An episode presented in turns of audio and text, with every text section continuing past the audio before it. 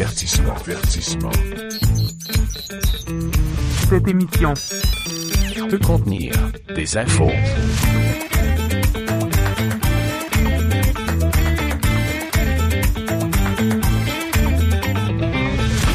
Bienvenue dans votre émission que je qualifierai de mini-wheats. Mini wheat.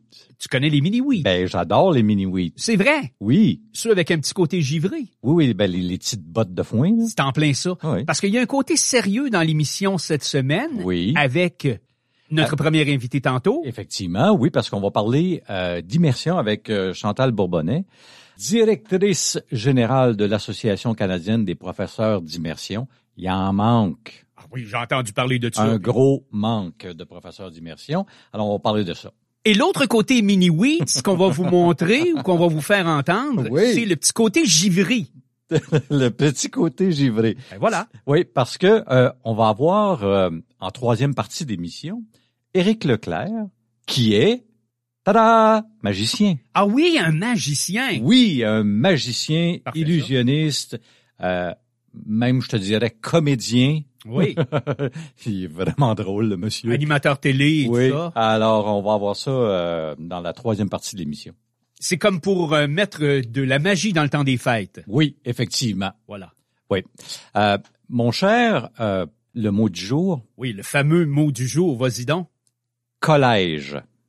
Collège. Collège. Pour animer à la radio, vous pouvez aller au collège, à l'université, Oui. Vous pouvez aller dans un paquet de maisons d'enseignement, mais au fond, ce qui est important, c'est que vous ayez de l'entre-genre, que vous soyez assoiffé de connaissances générales et Mhm. que vous soyez sympathique comme je le suis, comme, Comme- Fra- comme- comme c'est François comme- Lay. Comme nous. Oui. ça. Exactement. Ben, c'était beau. C'était pas pire. Oh, non, non, c'était beau. Euh, Simon, il faut clarifier une chose. Oui, clarifions. Comme Clarif- clair, clarifier. ouais. Oui, oui, c'est ça, parce que c'est notre dernière avant le temps des fêtes. Effectivement. Parce qu'on Ben va oui. s'offrir une petite pause Oui. pour Noël et le jour de l'an. Pas qu'on a la langue à terre, mais Non, mais nous, on break de temps en temps. on aime dire une pause bien méritée. là. Ça. Puis je suis pas très bon sur l'accordéon puis sur euh, le violon. Non, moi non plus, de taper du pied puis jouer de la cuillère. Là, je- Fait que les rigodons, je serais pas fort pour vous faire une Non. émission spéciale de rigodons. Non, j'ai déjà essayé de jouer de la cuillère, puis je, je pense que je me suis fait plus mal que d'autres choses. Ben, fait que c'est ça. Fait que aussi même en jouant de la cuillère, tu sais. j'ai pris deux semaines de vacances. les bleus ses cuisses. Oui, Alors, tout aussi même pas vous faire des émissions Oui. spéciales avec des sets carrés et des affaires comme ça. non, Puis euh, donc, on va vous faire grâce de notre présence pour les ça. deux, trois prochaines semaines ou près. exactement. On va être de retour dans la semaine du 8 janvier. Quelque chose dans le genre. Euh, moi, aujourd'hui, je vais vous parler parce que là, ben bon, le temps des fêtes arrive. Donc, c'est le temps des bowls au football collégial. Ah, les balls comme les, euh, les Rose Ball puis les Orange Ball. Les le compagnies. Sugar Bowl, le. Gator Bowl. Pas Ben, le ball de chip dans le salon. c'est ça. Mais aujourd'hui, ils ont tout un nom de commanditaire. Là. Ouais. Ah ouais, hein, Ouais. le Doritos Ball, genre. tu- Le, le Doritos Rose Bowl, là, ça fait comme... OK. Mais anyway, euh, ça, ça s'en vient. Alors, moi, je me suis dit, je vais partager avec vous, mais là, ça va rester entre nous autres. OK? Il faut que ça reste entre nous autres. Là, OK. Parce que c'est une recette personnelle. Je vais vous donner ma recette de nachos pour les événements sportifs. Ah ouais? Ouais, tu peux faire ça au Super Bowl, tu peux faire ça pour une game de hockey, T'es généreux comme une ça. game tu de balle, une game de basket. Oui. Ah, OK. Oh oui, ah non, non, moi, Mais tu sais que quand comme, tu me euh, dis, tu sais que quand tu me dis des affaires, j'ai de la misère d'une part à pas dire ça à ma femme après. Oui, je sais. Et si on dit ça à la radio? Ben, et sur le podcast? oui, oui, mais ça reste entre nous autres. OK, OK, OK. Entre nous autres puis nous. Oui, oui. 450 000 auditeurs. C'est, c'est ça, exactement. Donc, ben simple. OK, ça va prendre deux, trois minutes, puis je vous donne ça, là. Euh, non, c'est pas comme Simon m'a dit tout à l'heure, vous, vous ouvrez un sac de chips puis vous mettez de la salsa dessus. Non, c'est un petit peu plus que ça. Bon, vous avez un sac de chips de maïs, des nachos, Oui. OK? Euh, ça prend une livre de chair de saucisse italienne, cuite. Soit douce, soit forte. Moi, j'aime ça forte, là, mais vous pouvez prendre la douce si vous voulez. Euh, ça pourrait être aussi du bœuf ou de la dinde hachée, mais vous allez devoir, quand la faire cuire, euh, vous allez l'assaisonner d'un mélange d'épices à tacos. là. Tu Tu sais, Ah la- oui, la oui, petite oui. enveloppe jaune. là. Oui, oui, absolument. ça, pour donner un petit peu de goût, parce que sinon, ça va être fade un C'est peu. ça. Euh, une canne de haricots frits. Tu sais, des refried beans. Oui, oui, là? oui, Bon, absolument. c'est ça, que vous allez chauffer au micro-ondes à peu près une minute. Euh, trouvez ça dans la section mexicaine, bien entendu. Une mangue que vous allez couper en petits morceaux. Vous pouvez acheter euh, du congelé aussi, là, tu sais, des mangues congelées. Une mangue. Une mangue. Ouais, attends une minute. OK. Tu vas voir. Non, non, c'est... OK, c'est tout réfléchi. Ah, c'était tout réfléchi, mon affaire, quand j'ai fait ça. Euh, de la ciboulette Oui. fraîche, si possible. Des tomates coupées en dés, mais vous enlevez la pulpe, OK? Parce que sinon, ça rend les nachos un peu mous, je trouve. Que si vous gardez le jus euh, de l'intérieur, Ah, là, ouais. ça, ça rend tout ça mou quand ça cuit. là, C'est pas... bah. Euh, et bien entendu, du fromage râpé. Moi, je prends le mélange mexicain là, avec les petits jalapenos dedans. là, Ah oui, c'est bon, ça. que ça soit un petit peu plus. Tout ce que vous avez à faire, vous étendez une rangée de chips dans une panne à- pour aller au four, Oui, oui, une toile à biscuits. une tôle à biscuits. Donc, une rangée, vous allez étendre sur chaque chip un peu d'haricot. Ça vous, ça sert de colle. Ah, OK, c'est comme, ah, une oui, parce que, ben oui, c'est ça, parce que lorsque vous allez mettre votre saucisse italienne émiettée, Ah, ça va coller c'est ça qui va le dans mettre- les haricots. Ah, ok, fait que là, ça sert de colle. Euh, après ça, vous allez mettre les petits morceaux de mangue, les tomates et la ciboulette. Vous pouvez mettre du piment aussi, là, un piment jaune, un piment vert. Euh, vous pouvez mettre ça aussi, ça vous tente, là. Parce que vous pouvez agrandir la recette, si vous voulez. Euh, puis on finit par le fromage râpé. Tout ce que vous faites, mettez ça à broil jusqu'à temps que le fromage commence euh, à grôler. À bouillonner un peu, là, puis à griller, moi. Oui, c'est ça, à grôler. OK. OK? Et puis, euh, faut que ça vienne un petit peu brun, là. Et après ça, ben, vous dégustez. C'est pas nécessairement hyper santé, cette affaire-là. Ben, écoute, oui, il y a la mangue, peut-être qu'il va te sauver la face un peu, mais Ben, les- ben, une les livre de chair à saucisse, Non, puis non, c'est... Les haricots, il n'y a pas de gras non plus, là. Euh, C'est bon pour la santé, là, mais je veux dire, c'est- À déguster seul, oui, Ou- ou entre amis. en gang? Oui, en gang. Parce que si tu fais une panne au complet ou enfin une tôle à biscuits au complet, Ça sert de... re- Je vais vous le dire tout de suite, là. Moi, je fais ça quand je regarde le Super Bowl, là. OK. Euh, ou les matchs de football, puis ça fait un repas complet, là. Comme tu manges ça, là, puis t'es plein, là. OK, on essayera ça. Oui. Les nachos, as-tu as un nom pour ta recette? La nachos des balls ou je sais pas? Nachos pour événements sportifs. OK, parfait. Et toi, tu nous parles de quoi? Les bagues de paiement sans contact. Hein? Connais-tu ça? Quoi, à ta minute, là? Des bagues de paiement sans contact. Je Tu veux, tu veux dire que ça fait la même chose que mon téléphone? Ben, pratiquement. Euh, T'as entendu parler du paiement sans contact? Oui. OK. Euh, tu sais que c'est une méthode pour régler les achats sans avoir besoin de glisser, par exemple, ta carte à l'intérieur d'un terminal de paiement? Ce qu'on appelle le NF, NFC, hein? Ouais, NFC ou RFID, les euh, euh, les champs de proximité, là, comme on dit. Alors, euh, il y a un sondage qui a été réalisé et qui nous apprend que les gens, quand ils commencent à utiliser les bagues de paiement de contact, c'est bien difficile après ça de plus s'en servir. Ben, je peux voir comment j'aimerais ça. Sérieux, Honnêtement, là? Ça, assez que je lisais ça, puis je me disais, puis je commence à m'en bargainer une. vrai, ouais. Alors, on sait que c'est disponible sur les téléphones sans fil, par Oui. exemple. On sait que c'est disponible sur les montres intelligentes Mhm. qu'on peut payer sans contact. Oui. Et là, ben, il y a une enquête qui a été réalisée par le géant du paiement euh, par carte de crédit Mastercard qui nous apprend que quand les gens commencent à utiliser ça, c'est bien difficile après ça de les convaincre de Ah, lâcher ça. Je suis sûr. Tellement que 9 consommateurs européens sur 10 9 sur 10. 89% plus précisément, on s'entend-tu qu'on est presque à 9 Oui. sur 10, là, qui utilisent une bague de paiement sans contact? On leur a demandé, on leur a dit, c'est quoi ta méthode de paiement préférée? Uh-huh. Est-ce que c'est ta carte de débit? Est-ce que c'est ta montre? Est-ce que c'est... Ils disent non, non, non, non. Non, c'est la bague. hein. Depuis que j'ai ma bague, là, je paye pratiquement tout avec ça. À moins, évidemment, que ça dépasse le montant euh, limite qui est généralement 250 dollars chez beaucoup d'institutions financières. Ouais. Mais de façon générale, je vais faire, je m'en vais payer euh, pour l'essence à, à, à la Ah ouais, au station de garage. service. Ben oui. Oups, la bague. Euh, je sais, c'est quand, c'est très euh, casual qu'on qu'on dirait Ouais, ouais. comme en anglais là c'est ça alors la, la- la compagnie Mastercard s'est associée à une banque italienne pour déployer un anneau de paiement NFC sans contact dans ce pays-là qui va donc permettre aux gens de connecter l'appareil à euh, leur carte de paiement Mastercard de la banque en question. Et pourquoi on choisit de s'en aller vers cette technologie-là d'après toi? Oui, oui, pourquoi? ben, d'abord, pour faire des paiements rapides, parce qu'on s'entend que Oui. t'es es là, t'es à la caisse, t'as plus besoin de fouiller dans ton portefeuille, Ben t'as même pas besoin de fouiller dans ta poche, sortir ton téléphone cellulaire. Donc, 82% des gens disent, ben moi, écoute, depuis que j'ai ça, je fais juste. Ben oui. je l'ai à l'index ou encore dans le, je sais pas, dans l'annulaire. Fait que, Ben, poup. c'est sécure, j'imagine? Oui, c'est très sécure. Ben, c'est pas pire que d'avoir, par exemple, ton Ben, portefeuille. tu peux pas ta- cloner. Tu peux pas le cloner. ben, ils sont, les gens disent, moi, je suis à l'avant-garde aussi euh, de la Oui. technologie avec ça à 69% être à la mode dans 31% mais euh, les, les utilisateurs âgés, enfin, un sur trois, euh, 32% dit que c'est aussi des raisons de sécurité, évidemment. Oui. Quand tu te promènes avec ton portefeuille dans ta poche en arrière, tu sais jamais Oui. s'il n'y a pas quelqu'un qui va t'approcher avec un lecteur de cartes, qui va pas Mhm. réussir à cloner, par exemple, tes cartes Oui. dans ton portefeuille. Mais là, avec ta bague, Ben d'une part, il y a beaucoup là. de gens qui savent même pas ce que c'est parce que ça a l'air d'un banal objet de mode que tu portes au doigt, d'une part. Et d'autre part, comme tu as toujours les mains un peu partout, c'est un peu difficile d'arriver de Ben t'approcher de quelqu'un de sa main avec ton lecteur de cartes pour d'essayer de cloner son euh, Parce que ça prend un certain temps. C'est ça. Alors, la bague en question est livrée au client dans un état, on va dire, inactif.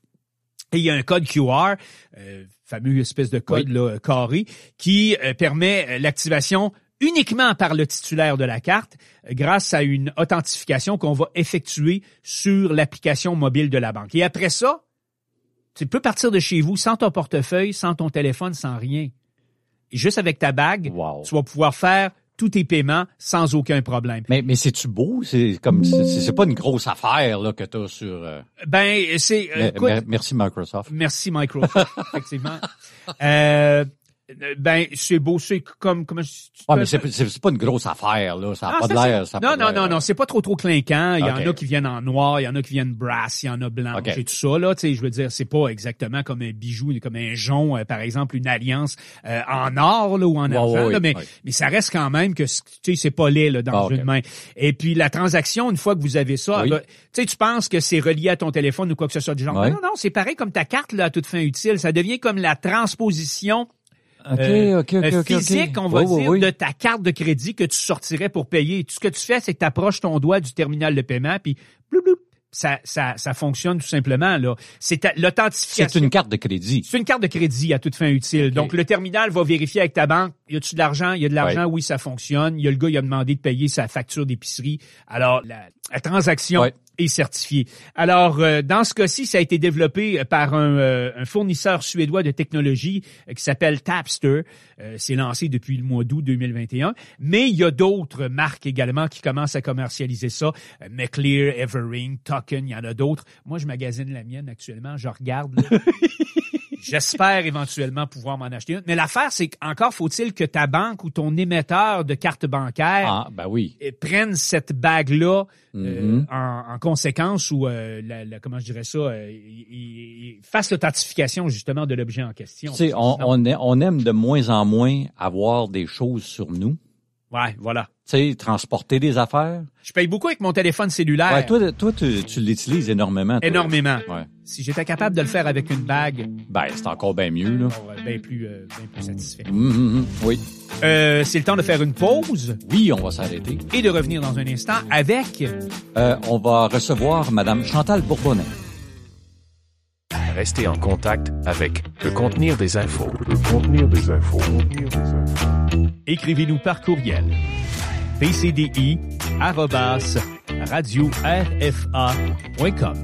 Le contenir des infos. On a lu et on a entendu parler récemment dans l'actualité euh, de pénurie d'enseignants. C'est un sujet d'ailleurs sur lequel on s'était penché, nous autres, à l'émission. Euh, en mars dernier, si ma mémoire est correcte, on avait parlé de ça avec euh, l'Association canadienne d'éducation de langue française, qui avait consacré un numéro complet, imaginez-vous, de son magazine pour parler justement euh, de la pénurie, oui, des, des enseignants et des enseignantes. Ce qu'on euh, se rend compte en ce moment, c'est que le problème est devenu préoccupant et pas mal à part de ça parce qu'on est rendu à embaucher des profs qui parlent à peine français ou même pas du tout dans certains cas pour enseigner dans les classes d'immersion. Ouais, c'est le cas entre autres en Ontario, Oui. où euh, le manque d'enseignants francophones est si criant qu'il y a des écoles d'immersion française de l'Ontario qui sont obligées d'embaucher des professeurs anglophones. Et euh, est-ce que la situation est la même ailleurs au pays? C'est ce qu'on s'est demandé. Comment remédier à la situation également? Euh, On a euh, décidé d'en parler avec Madame Chantal Bourbonnais, elle est directrice générale de l'Association canadienne des professeurs d'immersion. Elle est avec nous au bout du fil. Madame Bourbonnais, bonjour, bienvenue à Pu contenir des infos. Bonjour. Madame Bourbonnais, d'abord, euh, parlez-nous un peu de l'ampleur actuelle de la pénurie de professeurs en immersion francophone au Canada. Est-ce que c'est aussi problématique ailleurs au pays que ce qu'on vit actuellement en Ontario et ce qui défraie la manchette dans les journaux et dans les bulletins à la télévision, par exemple? Oui, ça, ça se passe un peu partout au pays. Je vous dirais même que c'est euh, au niveau euh, international. Euh, puis je vous dirais peut-être même qu'en immersion, c'est encore un, un, un peu plus poussé parce qu'avant, on avait accès euh, à, des, à des francophones euh, qui n'avaient pas d'emploi chez eux, par exemple au Québec, et qui pouvaient s'exiler ailleurs. Euh, maintenant, comme il y a le plein emploi au niveau de l'enseignement, euh, les gens ne, voyagent plus autant. Donc, on, on se retrouve avec avec cette problématique-là. Mais je vous ferai peut-être une petite correction, puis c'est que c'est moi, je n'ai jamais entendu qu'un unilingue anglophone enseigne en immersion. Euh, ça arrive que les gens ne maîtrisent pas bien le français, Ouais. Mais euh, quand il y a quelqu'un qui est devant une classe d'immersion, c'est quand même quelqu'un qui a une connaissance de base en français. Et effectivement, c'est pas juste des francophones qui enseignent euh, en immersion, c'est même, je vous dirais, qu'on est rendu où on a plus d'enseignants dont le français est une langue seconde. Et- mais, mais ça veut pas dire que leur français est, est pas bon. Donc, euh, Ah, euh, on a plein de francophiles qui enseignent en immersion, Mhm. qui ont un très bon niveau euh, de français. Donc, il faut juste faire attention quand on, on dit que c'est des anglophones qui enseignent euh, en immersion. Effectivement, il y en a beaucoup, mais qui maîtrisent quand même très bien la langue. Ça reste des titres. Donc, c'est des titres qui sont un peu accrocheurs pour, euh, on va dire... Oui. euh, C'est ça. OK. OK. Oui. Avec une situation euh, pareille, euh, c'est quoi les dangers qui nous guettent collectivement? là? Quels sont les impacts que euh, cette pénurie de professeurs-là peut avoir pour nous autres?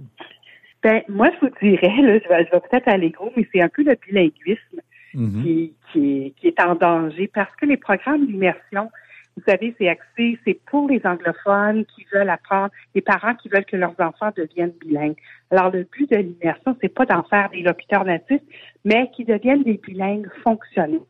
Alors, si on a des programmes d'immersion où on n'a pas des gens qui sont qualifiés devant eux, autant au niveau de la langue que de la pédagogie de la langue seconde, hein, pédagogie immersive, ben, c'est le niveau de bilinguisme de, la communauté canadienne, de la société canadienne qui va en souffrir. Parce que l'immersion, ça reste l'une des meilleures façons de devenir bilingue. Euh, Madame Bourbonnais, vous êtes euh, à l'Association canadienne des professeurs d'immersion depuis quand même euh, pas mal d'années. Euh, vous, vous devez, en fait, je présume, d'après mes lectures, vous devez avoir vu venir la, la situation. euh, pardon. Euh, comment comment vous expliquez qu'on en soit rendu là, là? Et, est-ce que c'est possible aussi de se sortir la tête hors de l'eau devant une problématique semblable? Comment on est arrivé là? Il y, y a Bon, il y a, y a les explications là qu'on qu'on entend, là, le- les, les départs à la retraite, euh, euh, la, la profession qui est de moins en moins valorisée, ce qu'on remarque dans les facultés d'éducation. Par exemple, les places sont pas toutes prises. On a de la misère à attirer les jeunes vers la profession euh, d'enseignant. Donc ça, c'est une des problématiques. Mais en immersion, je vous dirais la petite chose qui, qui, qui nous distingue, c'est que c'est la popularité. On est un peu victime la popularité des programmes d'immersion. On regarde à une augmentation de 5% par année. Donc, dans les derniers cinq ans, là, c'est 20% d'augmentation de jeunes qui fréquentent les programmes d'immersion. Wow. Donc, on a de la difficulté à s'adapter à cette hausse-là. Euh, maintenant, pour l'avenir, euh, là, ce qu'on voit, en tout cas dans, dans les études qu'on a fait, il semble qu'on en a jusqu'en 2031 au niveau de, de la pénurie d'enseignants. Donc, je pense qu'il faut qu'on trouve des façons. Euh, ben, premièrement, il va falloir valoriser la profession pour attirer plus euh, plus de jeunes. Euh, de trouver de la façon aussi de donner de la formation aux enseignants qui sont non qualifiés. Donc, il y a des gens qui veulent qui veulent enseigner mais qui n'ont pas toujours les qualifications. euh, que ce soit au niveau de la langue. Bon, je vais, on va prendre l'exemple de la langue. Quelqu'un qui a quand même une base en français, euh, mais qui est peut-être pas à la hauteur. Alors, comment on prend cette personne-là, puis on l'accompagne dans son parcours? au lieu de dire non, tu fais pas la job, c'est peut-être de, de, de, de, la prendre par la main, puis de l'encadrer, puis de lui dire, ben, regarde, on va te donner euh, des cours d'accompagnement c'est qu'on va te donner, ou c'est pas la pédagogie, on va te donner du coaching au niveau pédagogique. Comment on enseigne en immersion? C'est différent que qu'est-ce qu'on enseigne en, euh, tu sais, si on enseigne juste en français, il y a quand même toute une pédagogie derrière ça. Alors, comment on prend les gens qui ont le potentiel, qui sont en poste en ce moment, puis qu'on les accompagne de meilleurs Est-ce que les, les gouvernements, autant fédéral que provincial, est-ce qu'ils sont assez allumés sur le problème et euh, est-ce qu'ils font des efforts pour résoudre le problème? Euh, oui, ils sont au courant, c'est certain. Puis je vous dirais que le gouvernement fédéral a mis plusieurs millions de dollars vers la pénurie des enseignants, autant en français langue première qu'en français langue seconde. Euh, nous, je sais qu'on rencontre les ministères euh, quelques fois par année et c'est la préoccupation majeure des ministères d'éducation euh, en ce moment, toute la, la, la pénurie des, des, enseignants. Alors oui, sont tout faits. On essaie de trouver, je pense que tout le monde essaie de trouver euh, la façon de, de, faire. Puis de faire des enseignants, ça prend du temps. Euh, c'est comme faire des médecins. On peut pas avoir des enseignants du jour au lendemain. Il y a, de la formation. Puis peut-être qu'on a, on n'a pas agi assez rapidement pour prévoir euh, cette pénurie-là. Euh, mais je pense qu'il y a quand même beaucoup d'actions qui se fait qui se fait au niveau du ministère. Il y a des lacunes, c'est certain qu'on regarde au niveau même des données, juste avoir des données, des fois c'est pas c'est pas évident euh, au niveau au niveau des ministères et tout ça. Donc il y a certainement des, des choses à améliorer, mais je pense que tout le monde est fait de cette pénurie-là est concerné. Et Madame Bourbonnel, on a l'air peut-être un peu alarmiste ou fataliste là euh, avec ce ton-là. Enfin, vous nous dites que c'est une situation qui a l'air à se répercuter un peu partout à travers le pays. Mais est-ce que quand même il y a à, des endroits euh, des espèces de lueurs d'espoir ou des histoires à succès, disons dans certaines régions ou certaines écoles, par exemple, qui pourraient servir de modèle pour d'autres coins à travers le pays? Parce que vous l'avez dit tantôt, ça va prendre des pistes de solutions. Euh, il va falloir justement élaborer euh, certaines façons de faire pour euh, attirer des gens, valoriser, retenir davantage d'enseignants. Euh, est-ce que est-ce qu'on est capable de pointer certaines histoires à succès à travers le pays actuellement? Je vais vous donner un exemple. Je sais qu'au dans le nord du Manitoba, par exemple, le, ministère de l'Éducation a investi de l'argent pour accompagner les enseignants dans le nord du Manitoba. Donc, c'est en leur donnant de l'accompagnement linguistique de, du coaching pédagogique. On retrouve maintenant des facultés d'éducation qui ont comme des parcours accélérés euh, pour qu'on n'ait pas à, à, retourner à l'université pendant pendant deux ans, par exemple. Euh, il y a aussi plein de beaux programmes pour les jeunes enseignants, pour que ces jeunes enseignants-là persévèrent et, et alors on va les guider, on va on va les chouchouter, on va. Alors ça, c'est au niveau de la rétention parce que c'est bien de recruter, mais il faut aussi faut aussi retenir les, les enseignants qu'on a embauchés. Euh, il y a des euh, des, nous, euh, un exemple, on a fait tout un, un, projet, on s'est promené en, en camping euh, van, caravane, on avait une van à travers le Canada au niveau des universités, des, des campus universitaires et des écoles secondaires pour convaincre les jeunes de s'inscrire euh, euh, dans les facultés d'éducation pour devenir des enseignants. Alors, il y a plein d'initiatives, euh, plein de petites initiatives là-dessus qui, qui, qui sont en cours puis qui, ont, qui on espère, va donner euh, des résultats bientôt, mais des fois, il faut être un peu patient, un peu patient là-dedans. Espérons que le, le, problème va se régler, là, parce que, tu sais, je veux dire, on, on tente de protéger notre langue, on, on espère la faire grandir, et puis arrive un problème comme ça. Tout hein? à fait d'accord. Moi, je me dis toujours, euh, vous savez, j'ai travaillé beaucoup dans la francophonie euh, canadienne avant, puis quand je suis rentrée en immersion, je, je me suis aperçue que j'appuyais la francophonie, mais sous une autre, un autre angle, euh, tu sais, en, en, en, en, que les anglophones deviennent euh, bilingues. Donc, euh, mm. moi, je trouve que c'est très important pour justement agrandir l'espace francophone. Oui. Eh ben, pénurie d'enseignants, une pénurie qui est telle que ça se répercute jusque, jusque dans les classes d'immersion. Là, on l'a entendu avec cette entrevue-ci. Euh, espérons qu'on réussira à voir la lumière au bout du tunnel euh, dans un horizon plutôt que tard, parce que, comme Madame Bourbonnel nous le Ben disait, euh, ça risque de, de même nous causer des problèmes au niveau du bilinguisme, par exemple, à travers le pays, qu'on pousse tellement. Elle est donc euh, directrice générale de l'Association canadienne des professeurs d'immersion. Madame Chantal Bourbonnet était avec nous. Merci, Madame Bourbonnet. Ça me fait plaisir. Avertissement. Avertissement. Cette émission Peut contenir des infos. On est ces jours-ci emporté tout le monde par euh, la magie du temps des fêtes. Absolument. Pour ainsi dire. Alors, pour l'occasion, on s'est dit, euh, l'ami François et moi, qu'on allait faire un cadeau à toute fin utile à nos auditeurs, nos auditrices. Et on s'est dit, ben, c'est peut-être une bonne idée, euh, compte tenu de la magie des fêtes, de parler de, De... de magie. C'est lui qu'on reçoit aujourd'hui. Simon, c'est un magicien, illusionniste et comédien parce qu'il est vraiment drôle.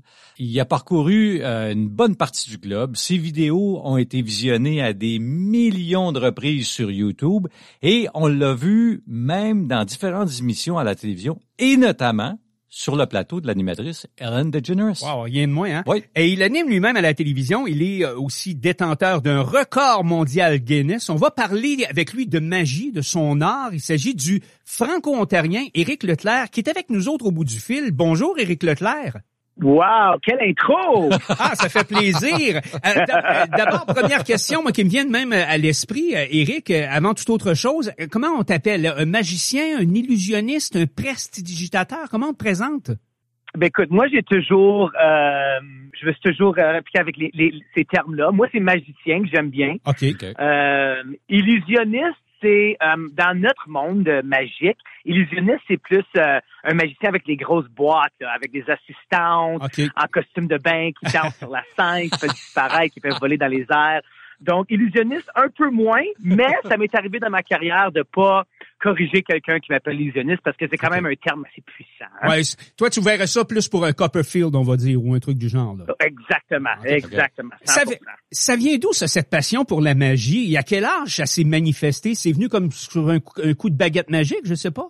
D'ailleurs, moi, comme la plupart des magiciens, ça a commencé avec une petite trousse de magie sous l'arbre de Noël euh, un matin.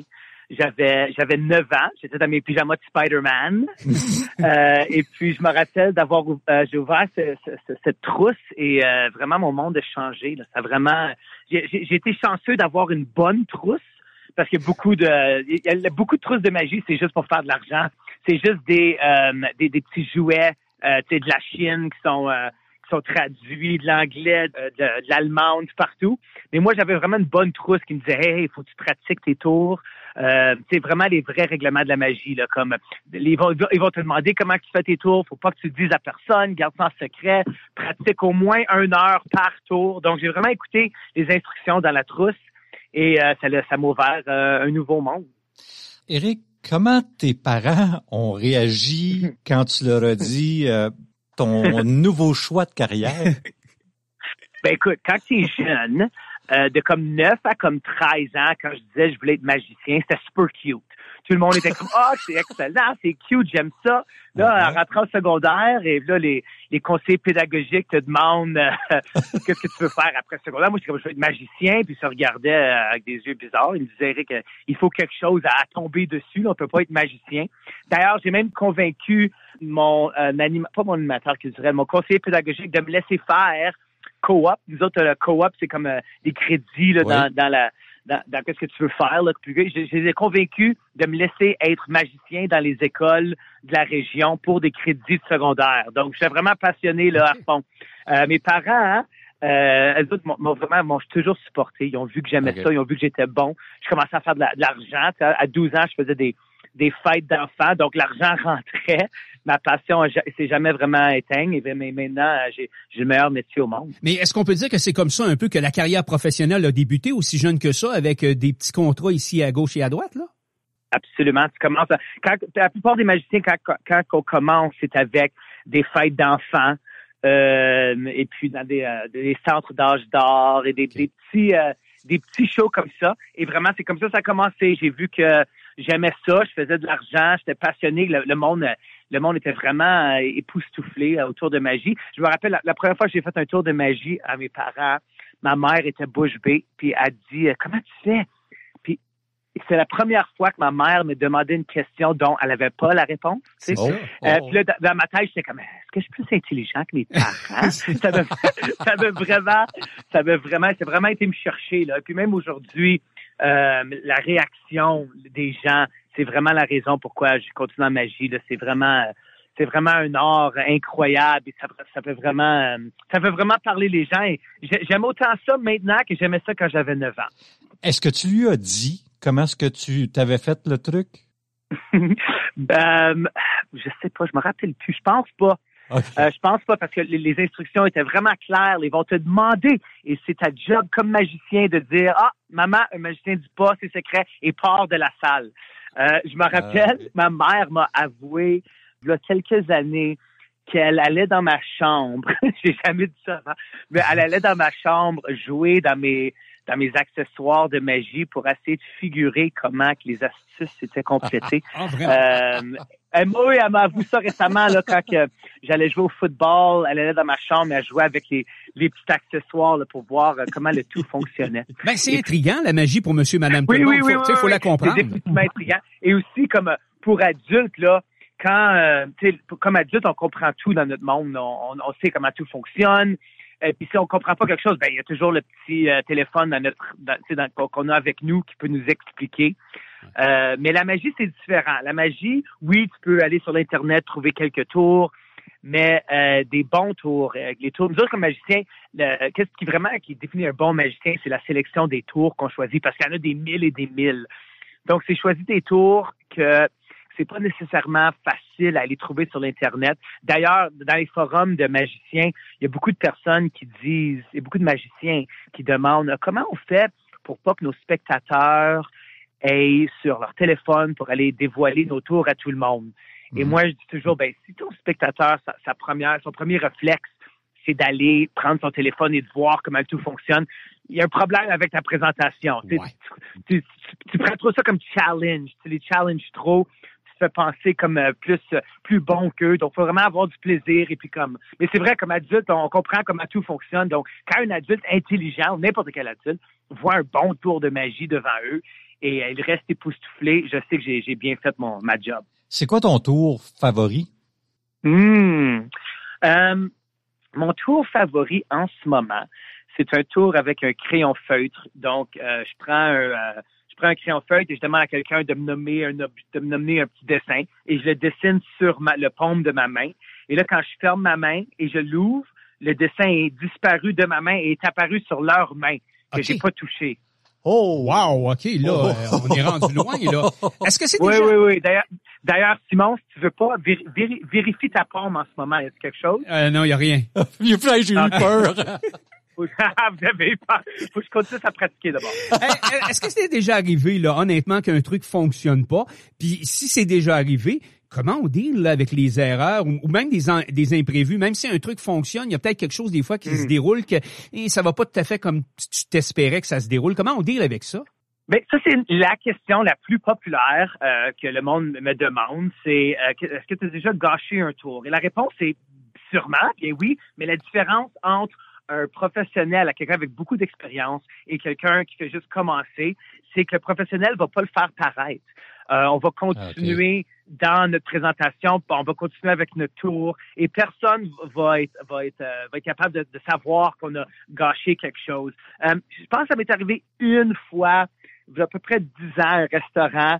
c'est parce que les le, tour c'était la dame la dame prenait une bague de mariage et elle allait la cacher d'aller la donner à quelqu'un et là, la personne la tenait sous la table et ma job, c'était de voir, juste avec la réaction des gens, qui tenait la bague. Et il se passait la bague en dessous de la table. Ils n'ont pas vraiment écouté bien aux instructions et j'ai pas été capable de trouver, mais euh, il fallait que je m'en sorte. Donc, j'ai euh, j'ai pris la montre de la personne sans qu'elle sache et j'ai fait un semblant que c'était ça le tour tout le long, c'était ça le tour et c'était pas le tour de la bague, c'est juste un tour pour distraire. Donc, ça, c'est la parfaite exemple, c'est d'être capable uh-huh. de cacher nos erreurs, en succès. OK. C'est fort, ça. ça, ça, ça prend combien de temps élaborer un nouveau tour? Bonne question. Euh, tout dépend du tour. Euh, moi, Ouais. j'avais une école de magie ici à Ottawa. Et donc, les tours que je donnais dans les mains des enfants, pour qu'eux autres, il y avait peut-être une, coupe d'heures à pratiquer avant qu'ils aient à la maison le lundi soir pour vraiment émerveiller leurs parents. C'était ça ma job. Mon but, c'était euh, qu'ils qu'ils soient à la maison et tout souffler leurs parents pour que leurs parents ils, euh, ils réalisent qu'ils ont, bien payé. Leur, leur, leur argent est bien dépensé dans les classes de magie, Éric Leclerc. Euh, moi, ça, ça dépend. Moi, ça peut, ça peut être des heures, comme ça peut être des semaines, comme ça peut être des années. Tout dépend de la complexité du Wow. tour. Tout dépend. Oui, oui, oui, vraiment. Là. Et aussi, euh, il faut l'essayer devant un public. Euh, Le, le- le- le procès de, de pratiquer un tour de magie, c'est tu, apprends le tour d'un livre ou de vidéo d'un autre magicien, et là, tu pratiques devant le miroir, et là, tu t'écris ton, ton script, qu'est-ce que tu vas dire, et là, c'est d'aller le présenter devant les gens. Donc, euh, tout dépend euh, comment souvent un magicien se présente, peut faire des spectacles et est présent devant des gens, à part des amis. Ça commence avec les amis. Moi, ça commençait déjà avec mon frère quand j'étais jeune. Mon frère, c'était mon, mon premier test parce que lui, il était pas... euh, il, il- pardonnait pas. S'il voyait quelque chose rentrer dans une poche secrète, là, il me disait tout de suite. Ensuite, c'était mes parents, puis les autres, des parents, ils ont vu, ils ont vu tellement de tours que les autres, ils, euh, c'est comme s'ils pardonnaient un petit peu euh, l'erreur parce que c'est quand même tes parents. là. Et puis là, c'était les amis, et puis là, c'était l'autre famille, puis là, c'était à l'école, et puis là, c'était devant un public payant. Euh, donc, euh, donc tout dépend de. Moi, je dirais en ce moment, ça prend à peu près, euh, peu près, je vais dire 20 heures de pratique et euh, 10 présentations devant un public avant vraiment de, pas, je veux pas dire perfectionner, Ouais. mais de vraiment être capable de mettre un tour dans, un, dans une rotation là, dans, dans mes, un de mes shows. Et, Ok. Eric, je voudrais pas passer sous silence le fait que tu détiens un record mondial Guinness. Puis j'ai dit, ah, je vais pas fouiller pour trouver c'est quoi. Ok. Je vais, je vais vivre la magie avec les auditeurs et les auditrices. C'est quoi ce record mondial Guinness là Euh, en, en 2020, on a eu une émission sur euh, True TV, euh, une chaîne américaine. Allé aussi sur Netflix Canada. Ça s'appelait Big Trick Energy. Et euh, Big Trick Energy, c'est moi et mes trois amis magiciens. On était quatre. Chris Ramsey, Alex Boyer et Wes Barker. Et puis, on, on s'est créé une émission. Et l'émission était, tellement, il y avait, était tellement, était attendue pour être vraiment un gros, gros succès que une compagnie de, de marketing à Los Angeles nous ont dit, hey, ce serait le fun de se faire un record Guinness pour euh, la promotion de l'émission. Donc, ils ont, ils ont tout installé ça pour nous. Le record, c'est euh, la plus longue chaîne de magiciens qui font un tour euh, en ligne. Donc, c'est un tour de cartes. Je pense qu'on avait comme 300 magiciens. aïe, aïe. Et puis, on se passait la carte de téléphone en téléphone. Donc, c'est quelque chose comme ça. C'est le, le- le plus, plus- le plus long tour de cartes exécuté par le plus de magiciens en ligne. Wow. Wow, c'est fameux. Ça, Ouais, euh, Oui, et malheureusement. c'est nous autres qui avons coordonné ça, donc c'est nous autres, le record nous appartient à, à nous quatre. Ah, c'est vraiment cool. Ouais, Euh, c'est vraiment le fun. Malheureusement, le temps file. Euh, si on, a, on veut en apprendre davantage sur toi, suivre tes activités, euh, comment est-ce qu'on peut faire? Ben écoutez, je suis vraiment actif sur les réseaux sociaux. Mon Instagram, c'est Magic for Your Brain avec un 4, Magic for Your Brain. Euh, mon site web, ericleclerc.com. D'ailleurs, on est en train de refaire en ce moment. Oui, on va l'écrire en français cette fois. Ça, je l'entends. Ça me surprend. Vous me l'avez pas, vous m'avez pas callé out, les boys. À chaque fois que je fais une entrevue en, à chaque fois que je fais une entrevue en français, c'est comme, euh, en passant, Eric, euh, t'es franco-ontarien, t'es francophone fier, mais il n'y a pas de français sur ton site. Ça me surprend. Merci de pas l'avoir dit. Donc, je me call out moi-même. Mais on est en train de faire un nouveau site en ce moment.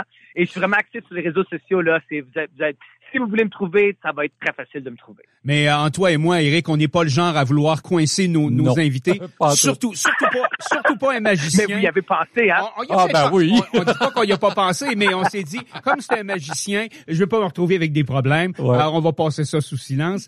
C'était vraiment très agréable. Ah oui. Ça aurait pu Très. durer encore très longtemps. On invite les gens à consulter les réseaux sociaux, le site web d'Éric Leclerc. Et merci beaucoup. Heureux temps des fêtes et bonne continuité dans tes activités professionnelles avec la magie, Éric. Ben, merci beaucoup, les gars. C'est un plaisir de vous parler. Merci. Merci. Quiz. Ça dépasse tout ce que j'ai pu imaginer. Le quiz. Le quiz. On vous rappelle que c'est notre dernière émission. Avant la pause du temps des fêtes. Absolument. Oui, on sera de retour début janvier. Euh, mon cher ami, c'est le temps du quiz. Le quiz. Oui. T'es-tu prêt? Je suis, ben, je suis prêt. C'est le dernier, là. C'est comme, c'est comme à chaque quiz. C'est le dernier je de l'année, là. Je La plupart du temps, je sais pas de quoi tu vas nous parler ou en fait de quoi tu vas, euh, sur quoi tu vas nous Bon, ça va être, ça va être général, mon cher. Bon, et, pour, bon, et pour finir ça en beauté, euh, on va faire ça euh, général. Première question. Combien de temps dure la rotation complète de la Lune autour de la Terre? Je vais donner des choix de réponse. OK. 7 jours, 14 jours, 21 jours, 28 jours. Ben, c'est complet. Il me semble que c'est 28 jours, la Lune. Effectivement, bravo! Lancez les confettis. Euh, comment écrit-on le chiffre 2 en allemand? Je vais essayer de prononcer. Mes amis am- allemands vont rire de moi, là, mais Zwi, Z-W-E-I, Elf, Neun ou Fumf. Foumf. Probablement. Malheureusement, c'est Zwi. OK. Fumf, c'est 5 OK. et Nun, c'est 9. J'avais l'impression que l'allemand était beaucoup plus proche que ça de l'anglais. Je Ouais. c'est l'anglais, c'est une langue germanique. Tu sais, je me disais, ben, mais là, euh, comme s'il n'y a pas de proximité avec les chiffres en Non. anglais, là. Ben, je le, je le prononce probablement pas comme il faut, là. Tu sais, c'est Z-W-E-I. Je pense que ça se prononce oui, mais peut-être pas. OK. Euh, combien d'années séparent la période des dinosaures et celle des humains sur la Terre? 600 000 ans, 6 millions d'années, 60 millions ou 600 millions? Et c'est plus dans l'ordre. T'en t'en euh, souviens-tu? so- Je pense que ça doit être quelque chose comme ça. 600 millions, ça m'apparaît beaucoup. Ben, en fait, ben, 60 millions. Et tu as raison, mon cher. Ouais, OK. Oui. Euh, on estime que les dinosaures ont vécu sur notre planète sur une période qui s'est terminée il y a 66 millions d'années. Euh, les plus vieux fossiles du genre Homo remontent à environ 2,8 millions d'années. Il y a donc un peu plus de 60 millions d'années qui nous séparent des dinosaures. Fait que les pierres à feu, c'est pas vrai, ça? Les pierres à feu, c'est pas vrai. Puis, euh, tu sais, la série de films, là... euh, Ah, les, euh, je- ouais, je sais ce que tu veux dire, Euh, euh, avec des, des Jurassic Park. Jurassic Park, Ah ouais. non, c'est pas vrai. Ah. C'est pas tout à fait vrai, ça. Euh, Là, t'es en train de péter ma balloune, par exemple. J'aurais aimé ça que Homo erectus aurait côtoyé des, je sais pas, des diplodocus, mais c'est correct. Mais, en tout cas. Euh, dans quel pays africain le Kilimandjaro se trouve-t-il? En Tanzanie? OK, en Mozambique, euh, Madagascar ou Zimbabwe? En Tanzanie. Bon, OK, d'accord. euh, cinq. Quel pays possède un drapeau qui représente un aigle qui dévore un serpent? Ouais, moi non plus. Oh, OK, là, J'ai fait, j'ai fait le saut, mais après ça, j'ai fait, ah, OK, oui, c'est vrai. Les Émirats Arabes Unis, l'Égypte, le Mexique ou le Portugal? Ah, non, c'est pas ce que je pensais. Je sais pas, c'est pas ce que je pensais. J'en voyais d'autres choses. Euh, Portugal. C'est le Mexique. Ah, c'est le Mexique? Oui, c'est le Ah, Mexique, vraiment, mon cher. ok. 6. En combien de périodes un match de basketball est-il composé? Ben, je sais que tu regardes ça des fois de- du basket. Là. Euh, 2, 4, 6 ou 8? Ben, c'est quatre. Ben, c'est ça. À l'international, les quarts sont de 10 minutes. Tandis que dans NBA, les Raptors, Oui. c'est 12. Ah, OK. Mais à l'international, c'est 10. Ah, ça, je savais pas ça, par exemple. Et voilà. Et pourtant, je suis un passionné de basketball. Effectivement, Les derniers matchs que je dois avoir regardés, ça doit être dans le temps que les Grizzlies jouaient encore, genre à Vancouver. à Vancouver, C'est à peu près ça, là, tu sais, genre. c'est pour dire, là. Euh, ben, des, des fois, je vais en écouter pendant les séries. Ah. Ouais. Ben, tu sais, si les Raptors sont là, euh, puis que ça donne que je tombe là-dessus, je vais l'écouter. De temps en Mais temps, je, quand, je suis pas un grand fan de basket. de temps en temps, quand je tombe, tu zappes, là, puis tu vas tomber sur un match euh, sur les chaînes américaines, Mhm. ça m'arrive de temps en temps de regarder. Mais j'accroche pas bien ben longtemps. Non, Ouais. moi, moi non plus. Mais c'est très personnel. Je, je- je Ouais. sais qu'il y a des gens qui doivent triper sur le basketball. Ben oui. Il n'y aurait pas autant de clubs aux États-Unis. Exactement. Ben oui. puis- Mais, pour moi, c'est comme non. Mais c'est un peu comme le baseball. J'ai de la misère. En, en personne, ça, c'est une autre affaire. Ah, ça jaillit pas, par exemple, le baseball. Tu sais, aller comme- voir un match de basket dans un aréna, oui, ça marche avec moi. À TV, j'ai un petit peu plus de difficultés. Ouais, c'est ça, par exemple. Comme le baseball. Le baseball, j'ai toujours adoré aller voir un match de balle. T'es assis dehors. Pour là. voir la balle ou pour pouvoir aller manger puis boire une Ben, bière? mange des hot dogs. là. Ouais, c'est Mange des hot ça. dogs. Ben, c'est le fun, hein, c'est tout va Ben, c'est ça. package. Ben oui, c'est ça, exactement. Puis en plus, tu sais, ici, on est chanceux. euh, à Ottawa, on a une équipe euh, de la Ligue euh, indépendante. C'est ça. Ça coûte pas vraiment cher. Ça coûte pas cher. C'est une belle soirée, Ben une oui. belle soirée de balle, même les après-midi Oui. durant la saison estivale, là, au stade RCGT. Oui. Mon Chabot de Thornton, C'est ça. Quel jeune animal peut être une génisse?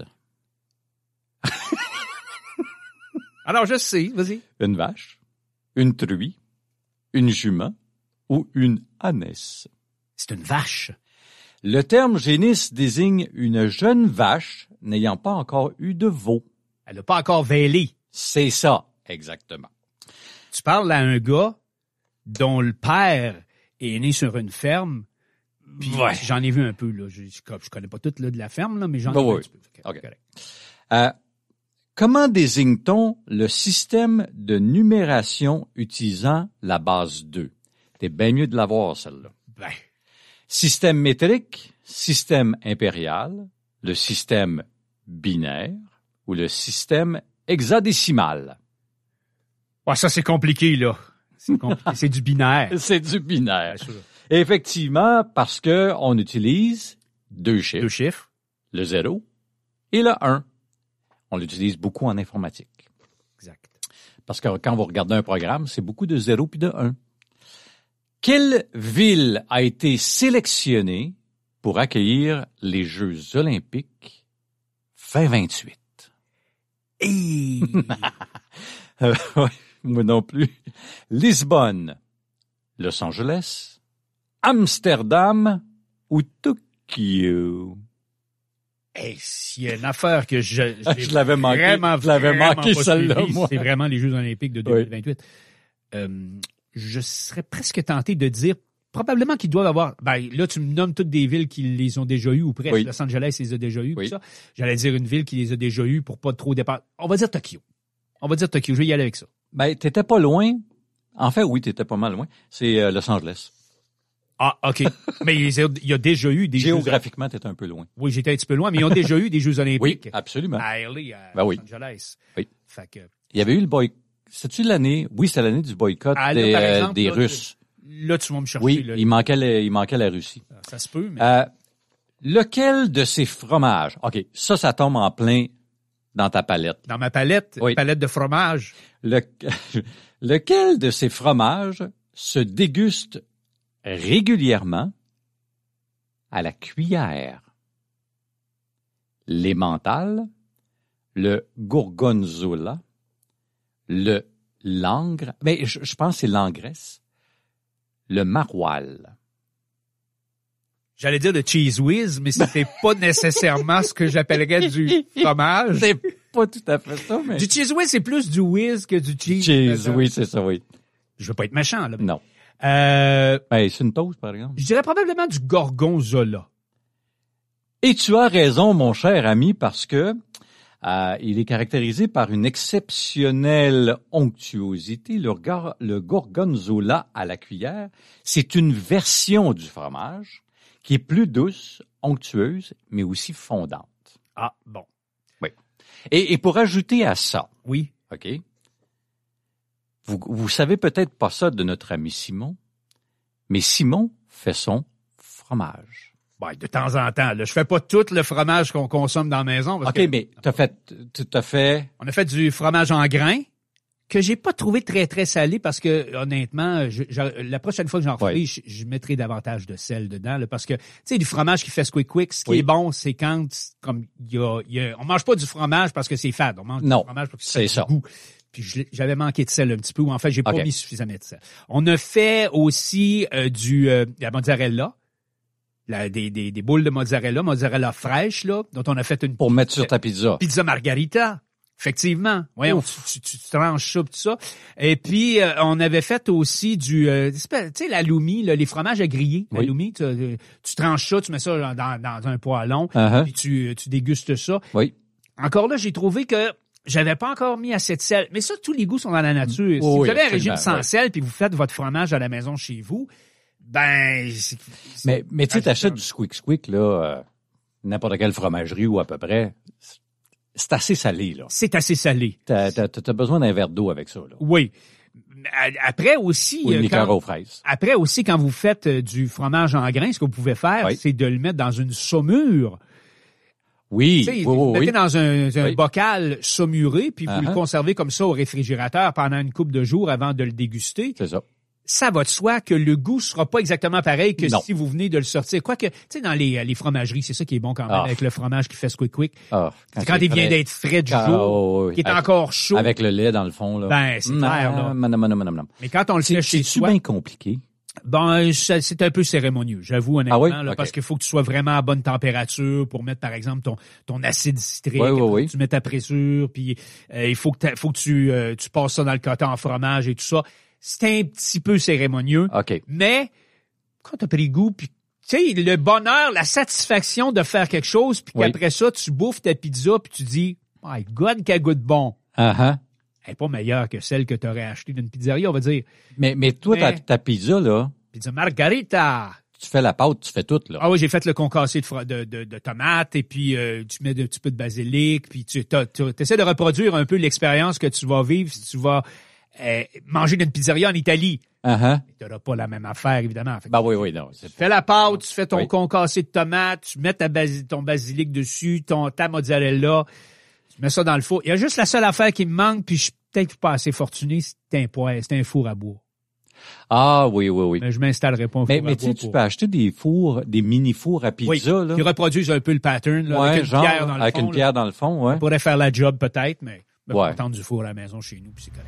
Ben, ça, ça fait quand même la job, là. Alors, ça va conclure notre émission Oui, de cette semaine. déjà. Ben oui. Et Ah. nous allons vous souhaiter un heureux temps des fêtes. Oui, un joyeux temps des fêtes. Amusez-vous bien, On vous souhaite une bonne année, restez en sécurité. remplie de tout ce que vous voulez. Oui. Puis retrouvez-nous là à partir du mois de janvier. euh, consultez l'horaire de votre station locale pour savoir quand vous écoutez, parce que on Oui. ça vous retrouver. Absolument, oui. Salut, à la prochaine. Salut.